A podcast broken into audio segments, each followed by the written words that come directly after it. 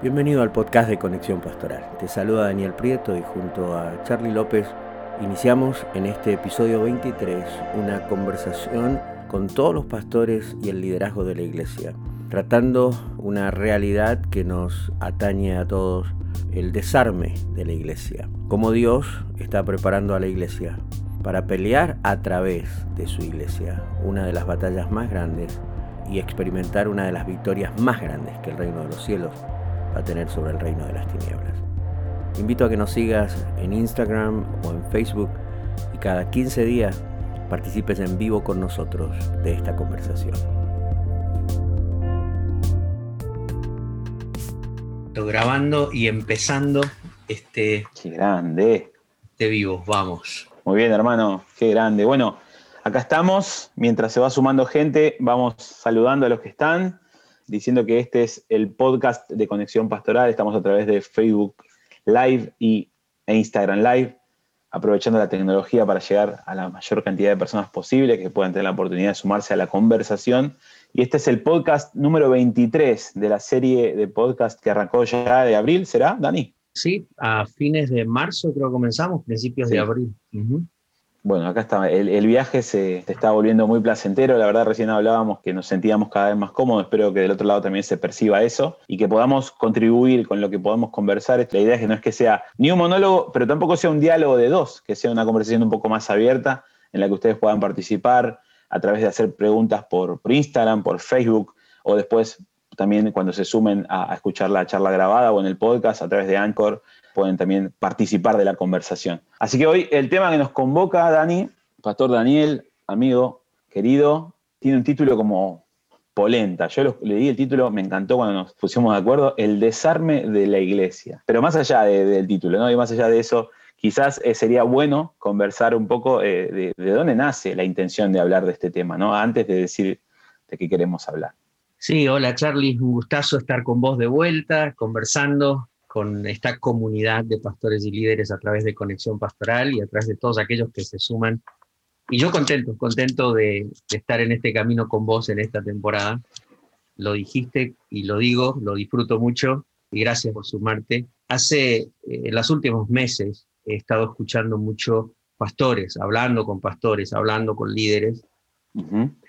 Y una de las cosas que los pastores están mencionando es que mucha gente no está volviendo a la iglesia. Mm. mientras algunos van volviendo a ciertos eventos, quizás afuera del estacionamiento, en otros lugares ya los han autorizado a reunirse adentro del edificio, otros lugares todavía siguen reuniéndose de forma virtual. Hay algo que se está repitiendo en muchas de las iglesias. Mucha gente se está desconectando de la iglesia, eh, está dejando de, de atender o mm. virtualmente o no están volviendo. De hecho, las estadísticas dicen que por lo menos entre el 25 y el 30% de la gente no va a volver a la iglesia. A, lo que, como eran antes parte de la iglesia. Y mm. también leí una estadística de proyección que habla de que una de cada cinco iglesias se están cerrando durante mm. esta pandemia, en las congregaciones mm. locales. Sí.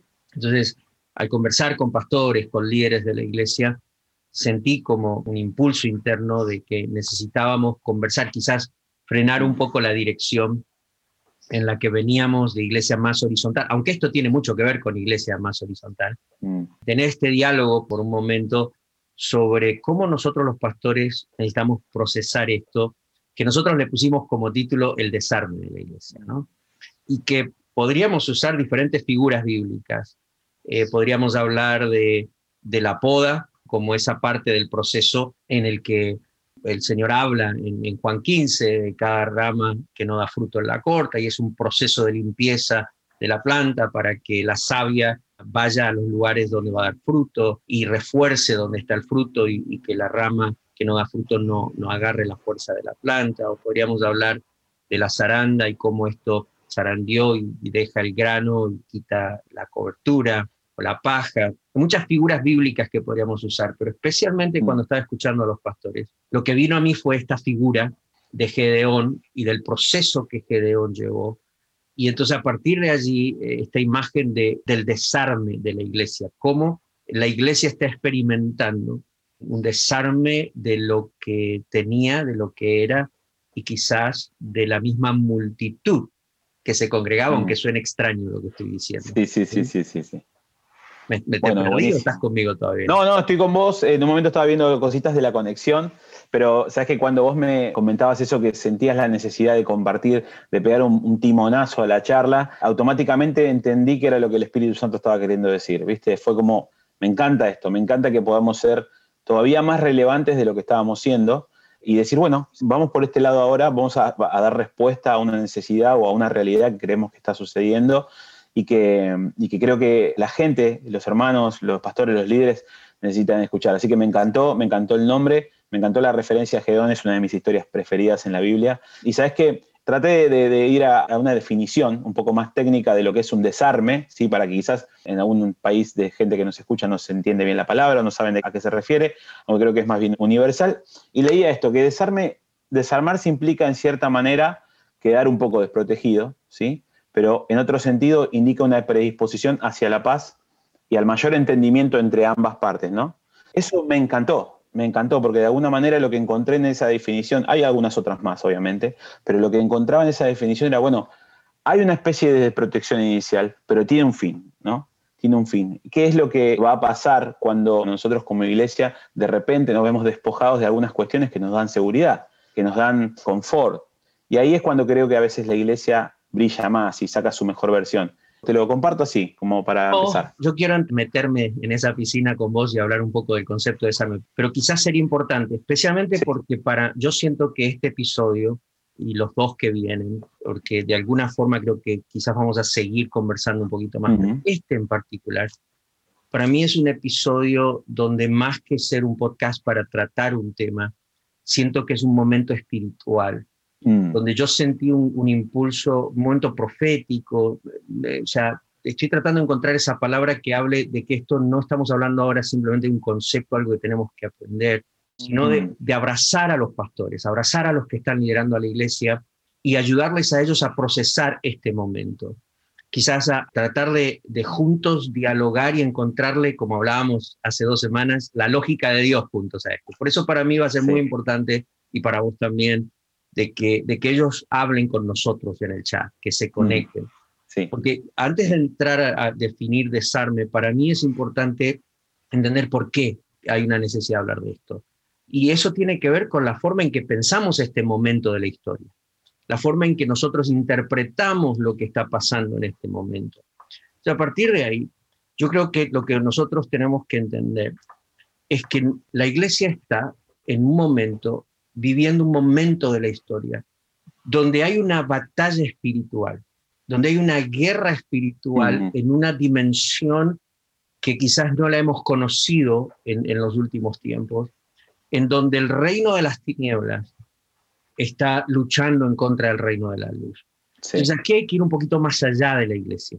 Hay que ir mm. al hecho del reino y, mm. y entender que estamos frente a esta guerra, a esta lucha espiritual donde la iglesia está a punto de experimentar una de las victorias más poderosas que el reino de mm. Jesús va a tener sobre el reino de Satanás. Amén. Que el reino de la luz va a tener sobre el reino de las tinieblas. Y esto es, esto es, eso es una postura frente a este momento. Eso es lo que yo creo por el Espíritu. Entiendo al discernir este momento que estamos frente a una gran victoria.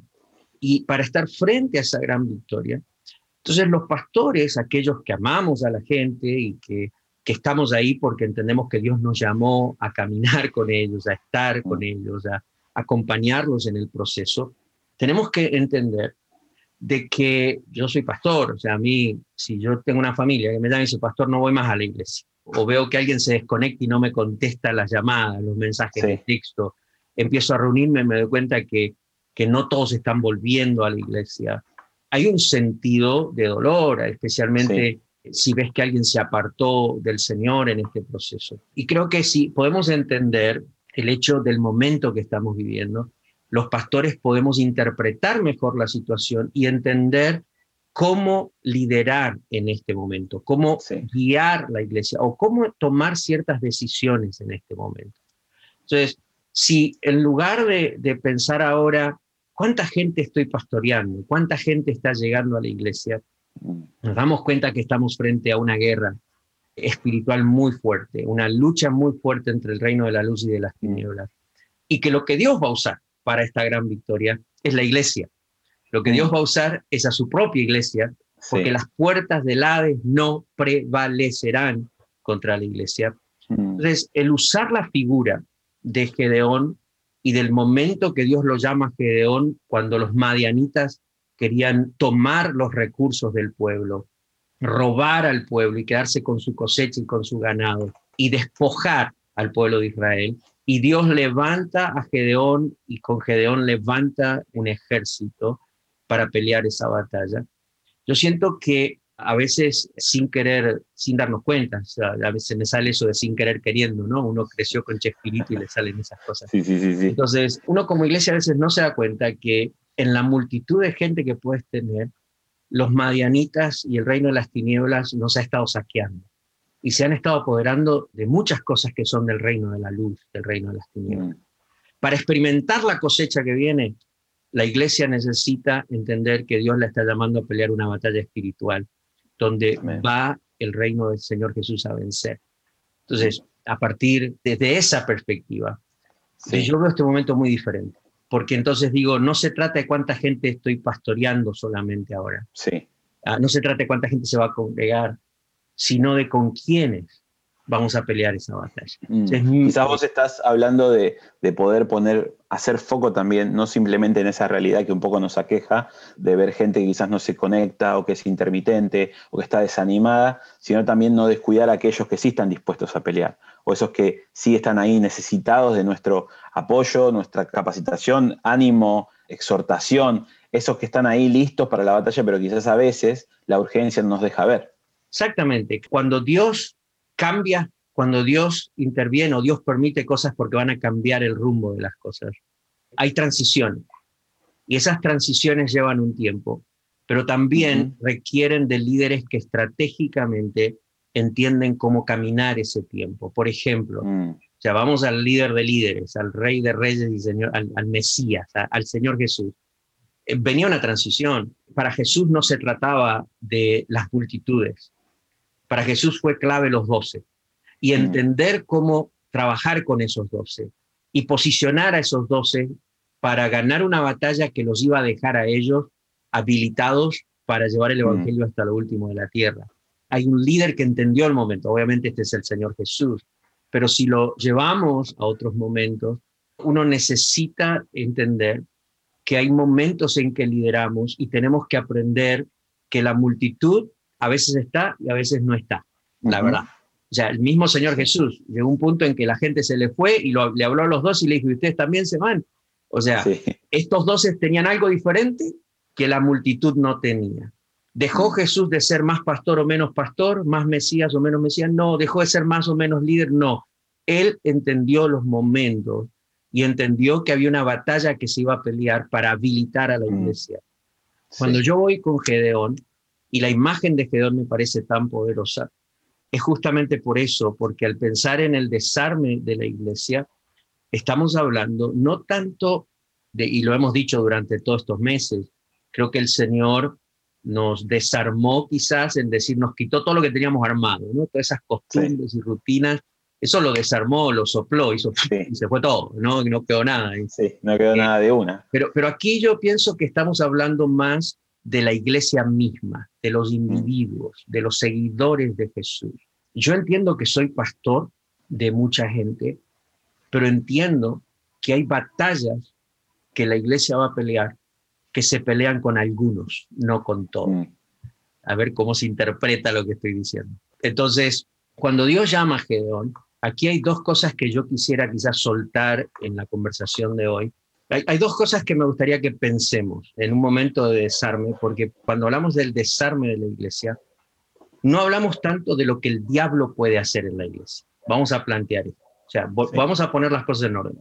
Estamos hablando de posicionarnos para mirar este momento de la historia de una forma diferente. Miremos que estamos peleando una batalla y que el reino de los cielos va a ganar una de las victorias más grandes sobre el reino de las tinieblas. Cuando esa victoria sea ganada, obviamente eso va a abrir un portón gigante para que la iglesia levante una cosecha. Eso es obvio. Pero entonces, a partir de allí, el pastor, el líder, aquel que está presidiendo la obra del Señor, necesita entender que aunque va a pastorear multitudes y mucha gente, necesita discernir que este proceso y esta batalla no se gana con la multitud, se gana con un grupo particular de aquellos seguidores de Jesús que están en una posición, tienen ciertas virtudes por las cuales se pueden sumar a la iglesia que pelea esta batalla y son los que mm. van a ser usados por el Señor para ganar esta batalla.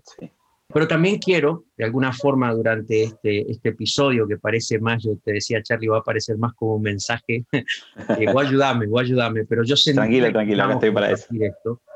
es, es lidiar con el temor de nosotros los pastores. Cuando viene el desarme, no es tanto una obra de Satanás, de lo que puede hacer en la iglesia, es Dios mismo, a veces provocando ciertas cosas en la iglesia para que el liderazgo de la iglesia y este grupo de hombres y mujeres estén posicionados en ese lugar, y lo voy a decir con mucha intencionalidad, de adoración, mm. en las que rendidos al Señor, el Señor pueda ganar la batalla a través de su pueblo. Eso lo voy a repetir, porque me parece fundamental. Este desarme de la iglesia no se trata tanto de desarmar a la iglesia de las cosas que tenía, sino de posicionar, o sea, aquel grupo de hombres y mujeres y el liderazgo de la iglesia en una posición de relación no tanto con la situación, sino con Dios, mm. en la que ellos rendidos en adoración al Señor, Dios va a dar la victoria a través de ellos. Mm. Entonces, para entender este concepto tenemos que ir a la historia. Dos cosas. Los pastores tenemos que aprender a discernir este grupo de personas. ¿Quiénes son este grupo de personas con las que peleamos esta batalla? La Biblia dice, cuenta la historia, que, bueno, el Señor encontró a Gedeón, varón esforzado y valiente. Todos conocemos la historia. Creo que esta es una de esas historias en la escuela dominical que la, repiten como cinco veces al año en la escuela dominical. Entonces, Dios se encuentra con Gedeón, le dice varón esforzado y valiente. Y para mí eso es un detalle importante. Yo veo y creo que lo que han demostrado el liderazgo de la iglesia en este tiempo alrededor del mundo es que los pastores son gente esforzada y valiente. Hemos visto a los pastores esforzarse, ser valientes. Algunos dicen, hablaba a Gedeón por fe, o sea, como viendo algo que no tenía. Yo no creo eso. Era el único de la familia que salió de la cueva para juntar un poco de comida.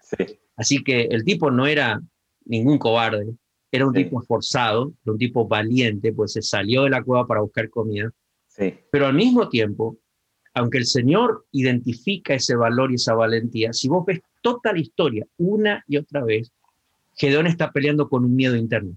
Por eso es que cuando se da cuenta que es el ángel de Jehová, él se muere de miedo. Por eso es que cuando le dice derribar el Baal no va de día sino de noche porque le tiene miedo a la familia. Mm. Por eso es que al final cuando le dice, mira, si tenés miedo de ir a escuchar la visión, decirle a tu siervo que, te siga, el tipo se vuelve y dice, vení conmigo, loco, porque solo ni loco voy al campo. Entonces, durante todo el proceso, Gedeón peleó con un miedo interno.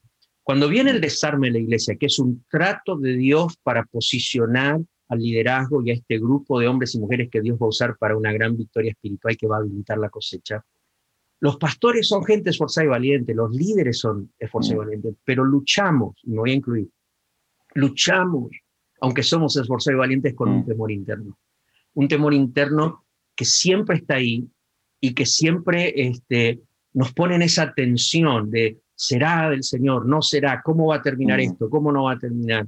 Al final del día, la verdad es que, que Gedeón derriba al Baal, eh, todo el mundo entiende que fue él, y la Biblia dice que poseído, es en el original dice poseído, tomado por el Espíritu Santo, él hace sonar la trompeta y se vinieron con Gedeón 32 mil hombres. ¿sí? Entonces, de repente, este Gedeón, que es esforzado y valiente en medio de una mm. situación complicada, que está peleando con miedos internos, hace sonar una trompeta por el Espíritu Santo y 32 mil personas vienen donde está él.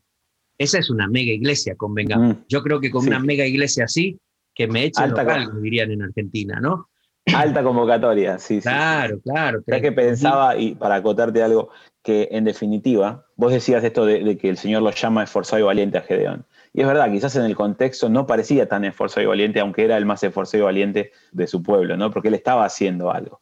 Pero a la vez, y en esto que vos enumerabas después, cómo fue atravesando cada etapa con temores, los enfrentó a esos miedos. Y ahí está el hombre forzado y valiente. Porque una cosa es que el temor o ese miedo te paralice y te saque del propósito, te quite de donde vos tenés que estar. Y otra cosa es, aún admitiendo que los tenés, en esto que hablamos siempre del pastor, y de poder ser alguien que pueda enfrentar y, ocuparse de su salud y ser sincero, pero él enfrentó eso. Y creo que ahí es donde tiene más valor esa valentía, ¿no? Porque es fácil ser esforzado y valiente en el tiempo de bonanza, pero no en el tiempo de dificultad. Tenés toda la razón del mundo. Creo que los pastores tienen que aprender a no negar sus miedos internos. Exacto. De alguna forma, al menos a mi generación, quizás nos hicieron pensar que los pastores no teníamos miedo. Mm. Y entonces los negamos, asumimos que no están ahí. Y hay que enfrentar esos miedos y hay que aceptar que están allí, porque si no los aceptas, no podés hacer lo que Dios te está pidiendo. O sea, mm. no podés dialogar con Dios, no puedes permitir que Dios trate ese temor en tu mm. vida. Y, creo que eso también para mí es en este momento un mensaje para el pastor que nos está escuchando, para el líder del ministerio que nos está escuchando. No te sientas menos por los temores que estás teniendo. Lo que estamos tratando es hoy de quizás proponer un diálogo que te ayude a lidiar con eso y a entender cómo procesar, cómo tratar este momento. Yo dos cosas que quiero decir. Número uno, pastores o amigos, líderes, entendamos el perfil de aquel grupo con el que vamos a pelear esta batalla. Vamos a pastorear mucha gente, pero ¿con quién vamos a pelear esta batalla espiritual que nos va a habilitar a una cosecha como nunca antes? Primero, esta gente tiene que ser gente que discierne los tiempos, que cuando escucha el sonido de la trompeta de Dios, entienden que tienen que estar ahí. Para mí ese es elemento número uno, que si yo empiezo a levantar mi cabeza y decir, mm, ok, ahora entiendo, si aquí no tengo que estar preocupado de todos los que se van a congregar, pero quiénes de los que están conmigo en este momento están discerniendo este momento de mm. Dios, están entendiendo lo que está pasando, están escuchando la trompeta de Dios que me convoca. Mm. Mm. habían 32 mil. Fíjate que ahí está lidiando todavía con el temor, porque ahora dice, ¿será, no será? Tenés 32 mil y todavía el tipo está diciendo, ¿será o no será? Que empieza con el tema del bello, ¿no? Al final, bueno, es la voluntad de Dios, y yo siempre imagino este momento en mi cabeza como Gedeón entrando a la tienda y diciendo, bueno, está complicado, no sé, pero bueno, hay 32 mil ahí, ¿no? Esos 32 mil me dan seguridad, hay gente que escucha la trompeta, que están escuchando el sonido del Espíritu Santo. Entonces Dios se mete en el capítulo 7, versículo 2, y le dice a Gedeón, tenés demasiada gente, Gedeón, para que yo te pueda entregar a los madianitas. En realidad tenés demasiada gente como y el Señor le dice a Gedeón, anunciale al pueblo que cualquiera que esté temblando de miedo, entonces se vuelva, se vaya a la casa. Ya fíjate, no es el diablo, este no es el enemigo, estos no, son los madianitas, este es Dios desarmando a Gedeón, desarmando al ejército y reduciendo el número del ejército, porque yo me imagino que Gedeón debe haber pensado, no, pero ¿quién? Si esta gente está acá todos los domingos, vienen casi cada noche, una pandemia, ¿qué nos va a hacer una pandemia? ¿No? Tengo una iglesia de 32 mil y de repente viene la pandemia, hermano, y el miedo... Y dura, nueve meses. Dura nueve meses y ¿qué hacemos? Entonces fíjate. Y ahora... Número uno, uno entiende que esta batalla no la pelea con toda la iglesia, la pelea con aquellos que disciernen el sonido del Espíritu Santo, la trompeta, entendiendo el tiempo, el momento. Pero a estos que disciernen el tiempo y el momento y que se suman a la convocatoria del. Espíritu, se les tiene que sumar gente que el temor no los paraliza. Porque en el original dice aquellos que estén temblando de miedo. O sea, no quiere decir que los que se quedaron no tenían miedo, pero había un grupo de los 32.000 que estaban temblando de miedo. Mm. O sea, la gente con la que vamos a pelear esta batalla, y pastor, levanta tu cabeza porque están ahí. Levanta tu cabeza porque están ahí. Hay muchos que disciernen los tiempos, pero de esos muchos hay algunos de ellos nada más que entienden cómo lidiar con sus temores de estos mm. tiempos. Y entonces se quedaron 10.000, se le fueron 22.000, hermano. O sea, la iglesia... Dos tercios. No, Dos tercios del ejército. Perdió más de la mitad de la congregación. O sea, la multitud va a estar ahí. Van a seguir siendo el pueblo de Dios. Aquí se mm. trata de nuestra inteligencia pastoral y, espiritual, de entender que no puedes pretender pelear una batalla espiritual con aquellos que no están listos para pelear. Totalmente. Entonces, al discernir los tiempos, tenés que sumarle, tenés esa capacidad, esa virtud de navegar o lidiar con los miedos, pelear con los mm. miedos que tenés, aunque hay ciertos miedos, pero que esos miedos no te paralizan. Y me imagino que Gedeón dijo, bueno, 10.000 tampoco es tan, tan mal, ¿no? Todavía podemos hacer ruido. Y Dios todavía le dice a Gedeón en el verso 4, todavía hay demasiada gente, hermano. Así que anda, por favor, decirles que bajen al río y a todos aquellos que tomen agua con la mano y laman como el perro el agua, con esos te quedas. A todos los demás, mandalos a casa. O sea, los primeros váyanse, los otros vos los mandás a casa. Vos tenés que tomar la decisión. ¿Por qué? Fíjate, los que se tiraron en chapuzón al agua, esa es gente distraída. No están entendiendo que los pueden atacar en cualquier momento. Es gente que no mm. está prestando atención a lo que está pasando. Pero el que está parado y levanta el agua hacia su boca, siempre tiene la vista mirada en el horizonte. Es mm. gente que está atenta. Es gente que no está distraída. Wow, sí, sí, sí. A partir de allí, si los pastores vamos a entender, vamos a pastorear a toda la iglesia, pero vamos a pelear esta batalla con algunos. Gedeón pasó de 32.000 a 300 mm. Y se quedó con 300. Estos 300 no eran gente perfecta, pero tenían tres características que los habilitaban para estar en esa posición espiritual donde Dios iba a mm. usarlos como si fueran 32.000, como si fueran un ejército poderosísimo. Y Dios iba a pelear la batalla a través de eso. Estos 300 eran gente que había discernido los tiempos y, por el espíritu había entendido el momento y aceptaron un llamado, pero además era gente que el miedo no los paralizaba. Si habían temores, ellos habían aprendido a descansar en esos temores en el Señor. Y en tercer lugar, era gente que no estaba distraída. Convengamos, mm. vamos a convenir en esto. Si yo quiero ser honesto como pastor, voy a decir que en mi congregación, o en mi congregación, la congregación que me tocaba pastorear, había quizás mucha gente que venían porque el Espíritu Santo los estaba inquietando. Pero la verdad es que esta pandemia trató con los miedos y trató con un montón de gente distraída, que hasta el día de hoy sigue distraída, que están envueltas en un montón de cosas que no tienen nada que ver con el diseño de Dios, con la voluntad de Dios, con este momento de la historia donde Dios quiere usar a su iglesia, no tanto para nosotros tener una organización que me haga famoso, sino una iglesia relevante que va a pelear una batalla y que va a ganar una batalla que va a posicionar a muchas de nuestras naciones para una cosecha para el reino de Dios. No podemos hacerlo con gente distraída. Si vamos a plantear esto, yo quisiera decirle a los pastores, fíjate bien, porque esos son los 300 que Dios te va a dejar. Esos son los tres, los cuatro. Dios no depende del número, pero mm. sí Dios utiliza nuestra disponibilidad de corazón sí, totalmente. para poder usarnos. Y los pastores tenemos que descansar en el Señor. Yo lo que espero es que este vivo o esta conversación traiga paz al pastor, que no esté atormentado por el desarme. Este desarme no es del enemigo, este desarme es de Dios. Dios te está queriendo mostrar y te está poniendo cerca los que están disponibles. Quizás muchos de esos que están disponibles ni siquiera pensaste que iban a ser parte de los 300. Porque hasta nosotros tenemos, aunque puede ser tan ungido como el profeta Samuel, tenemos a veces el problema de no darnos cuenta de los David que están en el campo. Y los que menos pensaste son los que están ahí y están mm. atentos. Y aunque tienen temor, están ahí y aquí me quedo y vamos a pelear esto. Y han discernido este momento del Espíritu. Totalmente. Me encantó eso que decías y te lo quiero remarcar, Dani.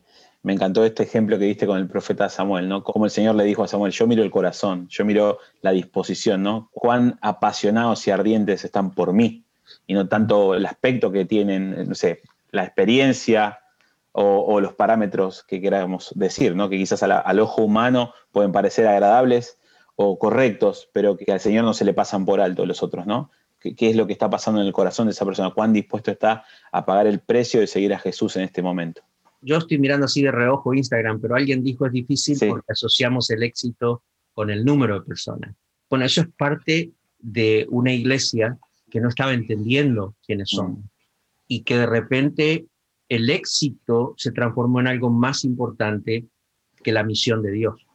Entonces, una iglesia que, perdió el rumbo, y empezamos a tener un montón de gente pensando que para acostarse en la noche feliz por lo que está pasando en su ministerio, necesitaban mucha gente, necesitaban mm. ver cosas que estaban ocurriendo que los hacían distintos. Y que obviamente, o sea, creo que la autoestima del pastor a veces depende mucho de la cantidad de gente que llega a la iglesia. Y ahí es donde uno tiene que bajarse y decir, mira, yo no estoy pastoreando esta iglesia para tener un éxito personal, estoy en obediencia. Pero claro que es difícil. Pero este es nuestro momento. Este es el mm. momento en que nosotros los pastores tenemos que lidiar con ese miedo que viene de la mala información, mm. la mala formación que se nos dio. Y no estoy diciendo que la iglesia no tiene que crecer, cuidado, pero que nosotros necesitamos una multitud para hacer grandes cosas. No, Dios necesita aquel grupo que está disponible. Los 12 estaban disponibles con Jesús, 300 mm. estaban disponibles con Gedeón y tenían lo que iban a hacer que Dios sea el Dios de ese momento y el que peleara esa batalla. Yo siento que una de las cosas que Dios le decía a Gedeón, mira, es mucho para que yo te entregue, es como dijo alguien, creo que lo mencionaste, ¿no? O sea, tenés 32 mil, pero quizás esos 32 mil son un estorbo para los 300 que tienen que hacer la tarea, en este momento en particular.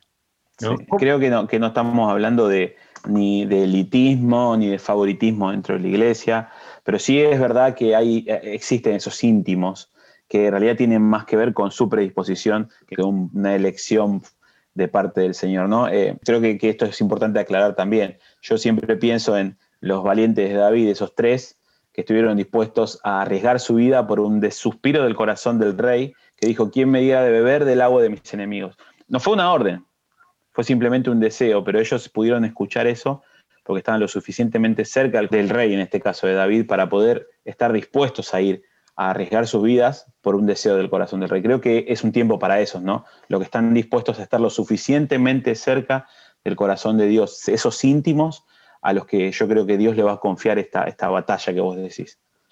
Definitivamente, y los pastores tenemos que estar disponibles para eso. Ahora, fíjate, mm. León estaba con los 300. Sí. Y todavía Dios viene y le dice lo siguiente, porque esto es lo otro que quiero decir. Le dice, mira, yo quiero que vayas al campamento Madianita, escuches un sueño y la interpretación del sueño. Y Dios le dice esto a Gedeón, y si todavía tenés miedo, decile a tu siervo que te acompañe. Y Gedeón, ni lerdo ni perezoso, se da vuelta y le dice al siervo, acompáñame, vamos a escuchar el sueño y la interpretación. El hecho es que el líder, nosotros los pastores, no solo tenemos que identificar esos 300, ese grupo que está oyendo el sonido del Espíritu, que son gente que tiene temores, pero los temores no los están dominando, y que son gente también que está atenta, no están distraídos. Hay pastores que se están agotando porque están tratando de pelear este momento con los distraídos, pero hay pastores aquí que nos están escuchando. Eh, o sea, no estoy diciendo que te olvides de ellos, pero no gastes tus fuerzas en los que están distraídos. Encontrar esos 300. Entonces, esta gente está aquí, pero ahora somos los pastores los que tenemos que llevar nuestros temores internos a un punto en el que transformemos nuestro temor interno en una adoración al Señor. Cuando Gedeón baja, escucha el sueño y la interpretación del sueño. La Biblia dice que cuando lo escuchó, Gedeón adoró. Y quizás muchos no lo han notado, pero es la primera vez en toda la historia que la Biblia dice que Gedeón adoró al Señor. O sea, Gedeón hizo un altar, pero es la primera referencia directa a que Gedeón adora al Señor, es decir, se rinde al Señor, dice, Señor, vamos para adelante, o sea, me rindo, estás en mm. control. Entonces, cuando Gedeón vuelve, ya hay, hay una diferencia entre un líder que está lidiando con un temor, que no lo paraliza, pero todavía está lidiando con ese temor, y que tiene que dirigir 300 que están listos para pelear esta batalla, y un líder que rinde su temor y lo cambia por adoración. Y entonces ahora, eh, rendido al Señor, trae a estos 300 a ese espacio de adoración y el Señor gana esa batalla. Es el Señor el que la pelea a través de ellos y es el Señor el que la gana. Creo que este es el mensaje de hoy para los pastores, para la iglesia, para los líderes. Este es un momento de una batalla espiritual el reino de los cielos está a punto de ganar una de las batallas más importantes que haya ganado, que va a abrir el espacio para una cosecha. Y mira, pienso en esto y se me vino a la mente la historia de cuando David llega a su ciudad y un ejército enemigo se va a a las mujeres y a los niños. Dice que David va a buscarlos, los va a seguir. Y en el camino muchos se cansaron de sus hombres. Se quedaron guardando las cosas y David peleó con algunos que lo siguieron hasta encontrar a sus mujeres y a sus hijos.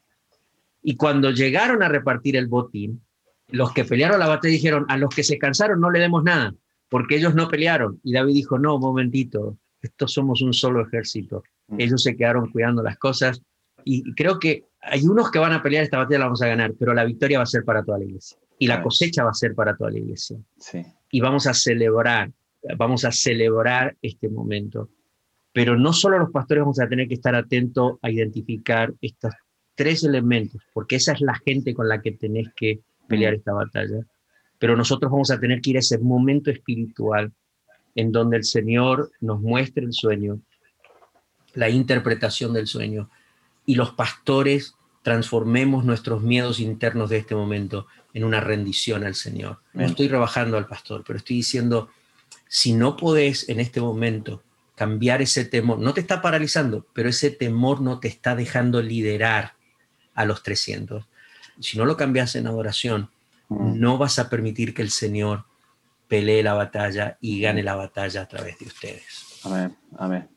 Quiero decirle a los pastores y a los que nos están escuchando, por favor, escríbanos, déjennos saber, corramos la voz. Yo siento que este es un mensaje, no, no de Daniel, o sea, yo, yo simplemente soy alguien aquí que de repente tengo una asignación del Señor para hablar algo, como hay otros que Dios está levantando para decir algunas cosas que Dios quiere decir pero si podés escuchar lo que Dios quiere hablarte, no lo que yo estoy diciendo, lo que Dios te quiere hablar, anda ese momento, anda ese momento donde Dios te muestra el sueño y la interpretación, porque ese momento va a cambiar tus temores en una adoración, que va a cambiar tu forma de liderar, la forma en que vas a pelear este momento.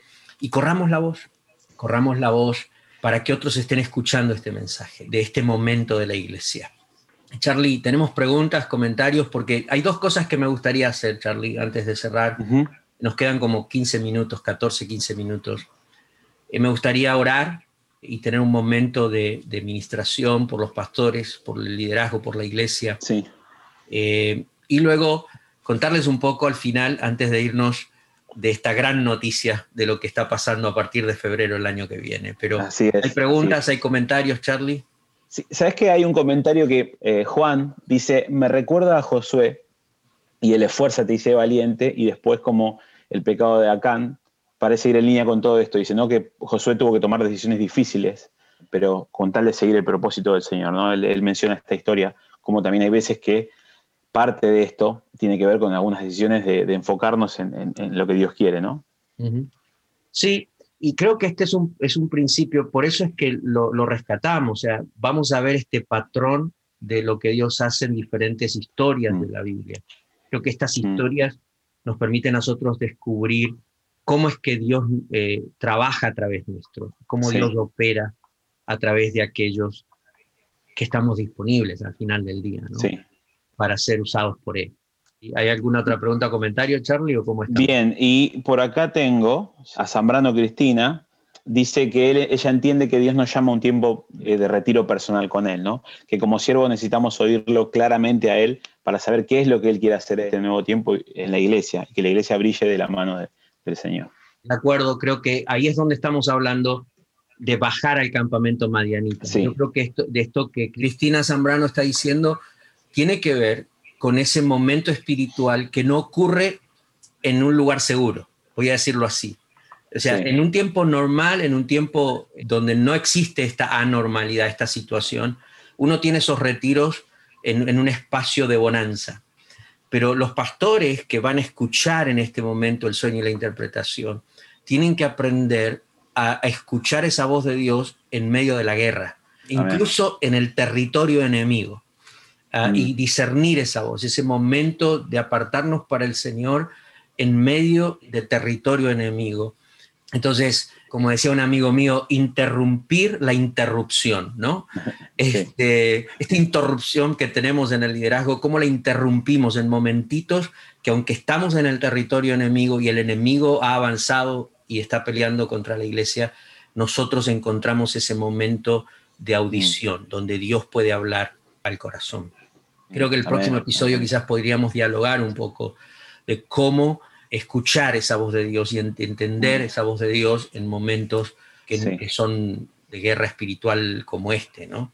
Creo que más que nunca es un tiempo de escuchar y de tener un oído profético, ¿no? En la iglesia, eh, poder estar escuchando qué es lo que Dios está diciendo hoy, hoy, hoy. Hace un tiempo escuchaba una frase que me encantó, que el profeta no se destaca tanto por lo que dice o declara, sino por, por lo que escucha, por su habilidad de escuchar la voz de Dios y me encanta, me encanta eso y, creo que es, un momento clave en el que la voz del Señor debería ser nuestro mayor anhelo en este tiempo. Necesitamos más que nunca la guía del Espíritu Santo para eso. Como te dije, podemos hablar el próximo episodio, pero mira, la verdadera fidelidad mm. depende no de lo que decís, sino de lo que escuchás. ¿Qué estás mm. escuchando de parte de Dios? Amigo, ¿te parece si oramos? Sí, dale. Mira, vos sos un pastor de jóvenes y tenés una pasión por los jóvenes, por la familia. No, no quiero orar solo. ¿Por qué no oramos? Oramos por las generaciones. Y, ah, y yo puedo orar por los pastores y por el liderazgo de la iglesia. ¿Te parece? Mm. ¿Querés orar vos? Me parece genial. Dale, dale. Si los que están escuchando quieren orar con nosotros, mm. escriban sus oraciones. O sea, escribí lo que mm. estás orando, poner frases de oración para que sea un momento de oración de todos. sí, me encanta, me encanta que sea un tiempo de, de intercesión. Sí, sí, totalmente. Bueno, vamos. Bueno, papá, gracias. Gracias por este tiempo, gracias por esta conversación, gracias por lo que, por lo que estás haciendo, gracias por, por este espacio en el que podemos conversar, Señor, entre nosotros, pero también podemos conversar, Señor, eh, con más familia, con más hermanos, Señor, con más, con más personas que son parte de este reino inconmovible, Señor, al que vos nos llamaste. Gracias, Señor, por este tiempo, gracias por esta palabra profética que vos traes eh, y que, te pido, Señor, que sea una palabra que llegue a través de tu Espíritu Santo al corazón de la iglesia, al corazón de los pastores, al corazón de los líderes, Señor. Yo te pido en especial manera que esta voz que, vos estás, esta palabra que vos estás soltando, Señor, llegue a donde tiene que llegar, Señor, y sea revelada a quien tenga que ser revelada.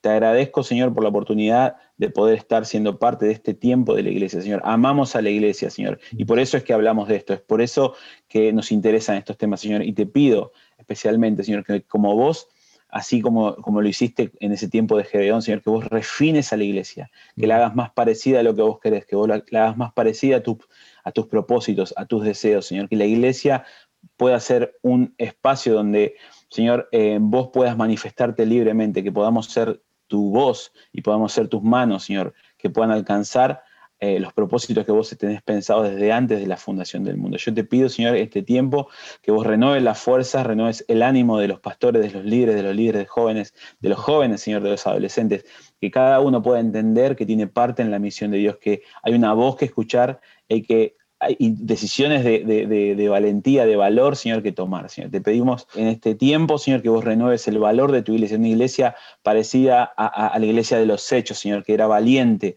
que solamente le importaba eh, vivir sus vidas en favor del reino de Dios. Señor, te pido en especial manera por eso, Señor. Te pedimos que, como dice Santiago, Señor, podamos someternos a vos, Señor, para que el enemigo no tenga lugar y tenga que huir de medio de, nosotros y de sus planes, Señor. Que podamos entender que vos sos el que nos está llamando a un tiempo nuevo, a un tiempo de, entrega, Señor, a un tiempo de, un tiempo de adoración, de obediencia, Señor, en el que vamos a ver manifestada tu gloria, vamos a ver manifestado tu poder, Señor, por responder al llamado con valentía, Señor, como Josué, como Gedeón, Señor, como tantos héroes de la fe que vos dejaste en tu palabra, Señor, para que sean nuestros referentes. Gracias, Señor, por este tiempo, gracias por Daniel, bendigo su vida y te pido, Señor, que sigas hablando.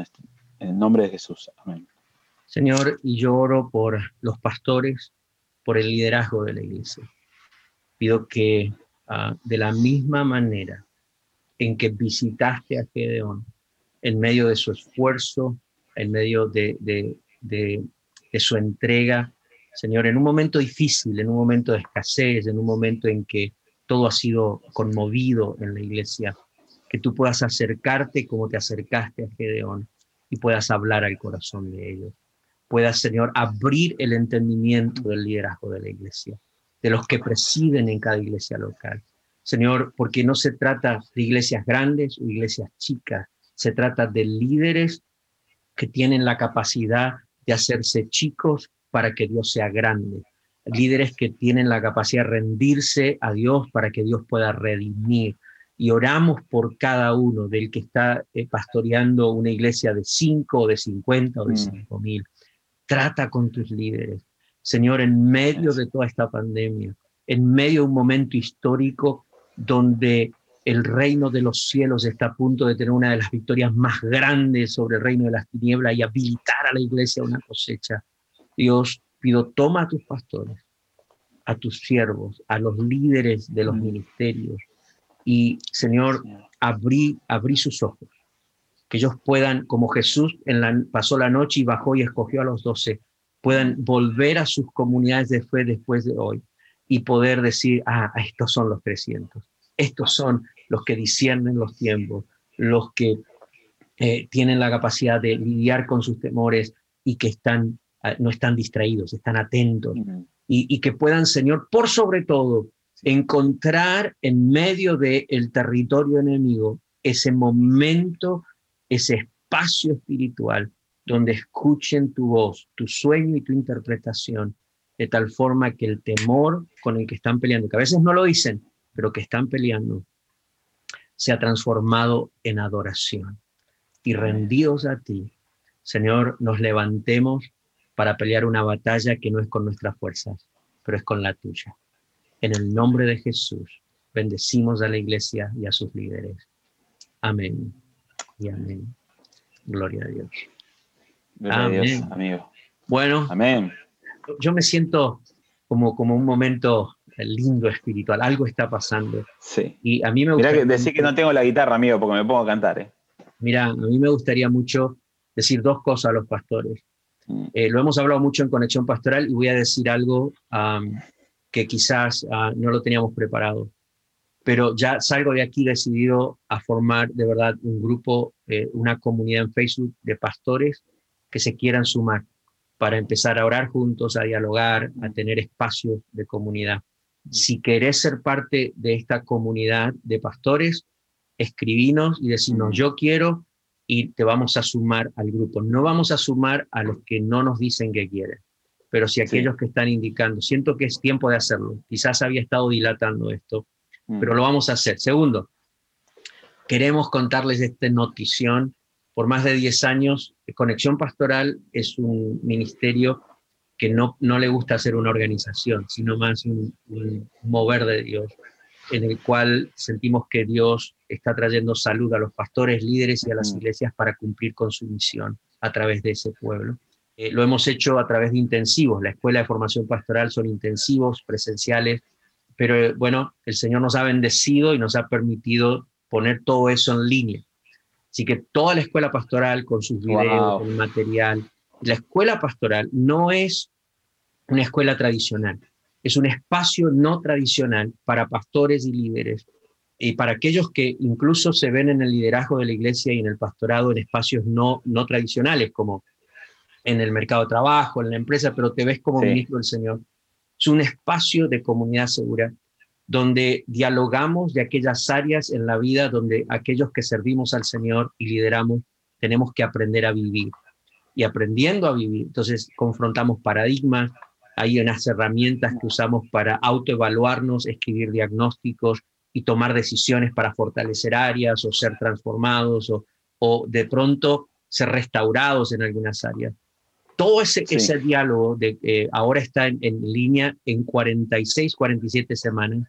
Están los videos de, de lo que enseñamos, en el, el, pastor o el líder como persona, el pastor y el líder de su familia. Sé que la hora está viniendo, Charlie, te veo nervioso, pero... no, estamos eh, bien eh, quería aportar que Lili ya compartió el link de la Escuela de Formación Pastoral en Facebook y pueden entrar ahí no solamente ya para anotarse, sino también para recibir más información. De hecho, podemos, hasta si es necesario, mandarles un video con algún tipo de eh, una muestra de cómo sería una clase, como para que puedan. el link, el link que compartió Lili, Lili es escuelapastoral.com.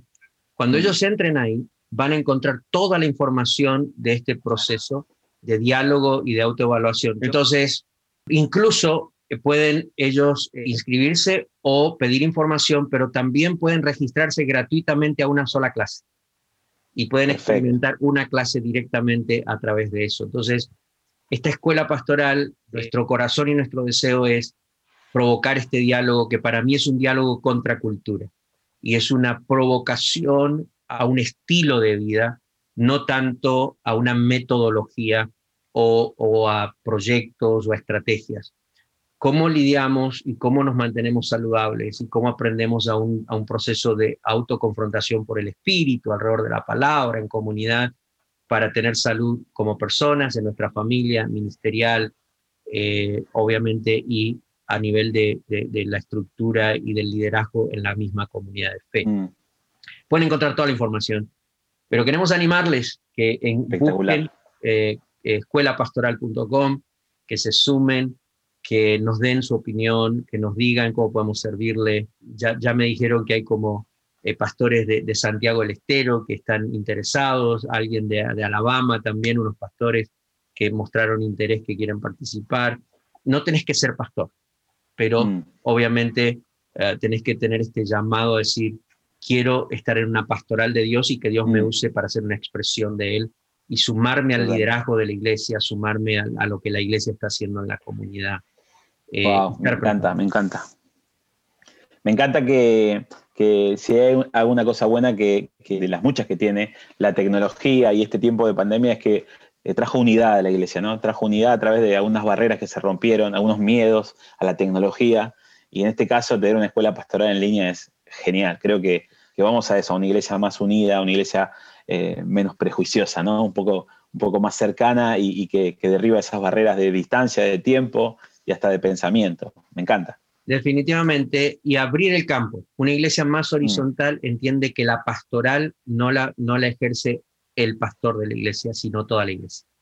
Mm. Hay un video por ahí en el Facebook de Conexión Pastoral o en Instagram y en esos lugares donde hablamos justamente de la diferencia entre pastor, pastorado y pastoral. Los invito a que lo mm. escuchen. Pero esto es abrir el campo. Toda la iglesia puede ser la expresión del Dios pastor para cumplir mm. con una misión de un Dios que quiere salvar y bendecir. Totalmente. Amigo, me quedé con ganas de más y eso que nos pasamos de, hora. Sí. Pero bueno, en 15 días nos volvemos a juntar y seguimos hablando. Ah, la propuesta en 15 días, entonces, ¿qué hacemos? Hablamos sobre cómo escuchar la voz de Dios para Yo creo que, tomar el temor en adoración. Yo creo que sí. Creo que el desarme de la iglesia tiene todavía tela para cortar. Bueno, listo. Ah, quiero mucho, Charlie, a todos nuestros amigos y hermanos. Yo no estoy viendo los comentarios, estoy metido en Zoom. Después dentro, un abrazo gigante. Gracias por ser parte de esta conversación. Y si te animás a esto que solté ahora sí, sin planearlo con nadie, bueno, lo hemos planeado, pero yo mismo era un poco el que lo estaba deteniendo. eh, ¿Querés sumarte a una comunidad en Facebook de pastores que estemos dialogando y acompañándonos en este proceso? Mm. Déjanos saber y te mm. vamos a sumar. Bueno, amigo, yo también te quiero mucho. Gracias por el espacio, gracias por el tiempo, gracias por la sabiduría y me encanta, me encanta, creo que esto que, el Señor está haciendo es un, mover eh, global de intercesión y adoración que, que nada, vos sabés que estoy en mi salsa. Sí, señor, sí, señor. De hecho, ¿sabes qué? La próxima, el próximo vivo te vas a traer la guitarra y vamos a tener un momento de adoración con todos los pastores. Ah, dale, dale. Vos sabés, eh, con los temores que me da, eh, pero esforzado y valiente. Y que si no te mando al frente acá, no lo haces, que ya te mandé. Un abrazo a todos. Dios les bendiga. Chao, chao, chao, chao. Hasta la próxima.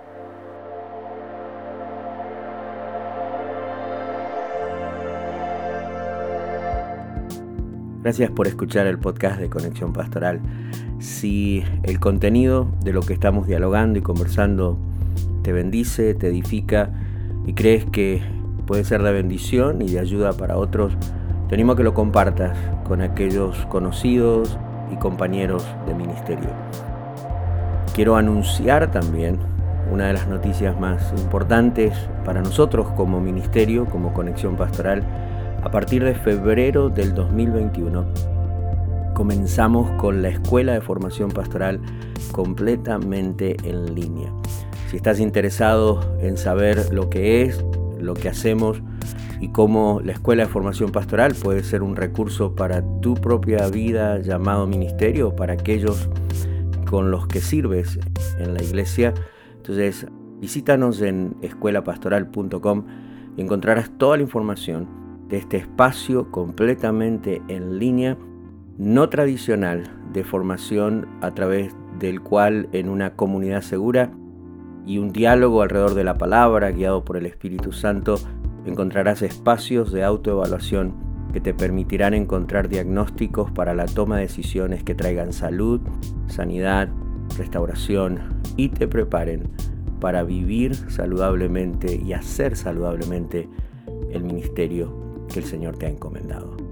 Una vez más, te invito a que nos visites en escuelapastoral.com y podamos servirte a través de la Escuela de Formación Pastoral. Dios te bendiga.